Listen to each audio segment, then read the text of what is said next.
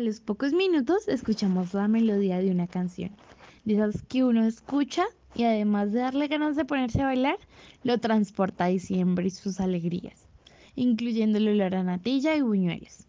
Estábamos en esos recuerdos decembrinos cuando nos encontramos a don José, o como le gusta que le digan, el chaparrón parte de la séptima, quien se encontraba bailando El milagro se ha hecho del exitoso cantante colombiano Lucho Yepes justo al lado del Museo de la Independencia. Don José estaba bailando la canción junto a su fiel compañera, una perrita de raza criolla llamada Florinda.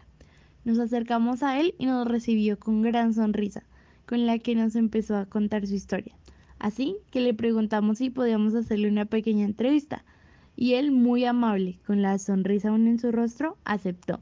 Con mucho entusiasmo empezó a responder nuestras preguntas a manera de historia como quien se siente orgulloso de que le pregunten sobre su vida. Esto no era, era el Hotel Imperial. Yo venía el día sábado y me quedaba hasta el otro día, ¿no?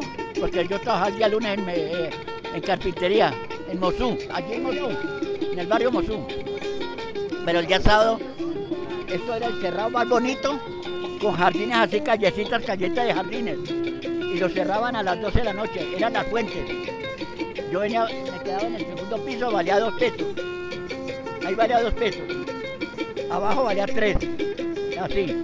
Yo me quedaba porque, por mirar las fuentes.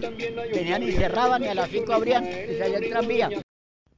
Durante toda la charla, don José no paraba de defender a la naturaleza, pero sobre todo a los animales, ya que para él tiene más valores humanos un animal que un hombre.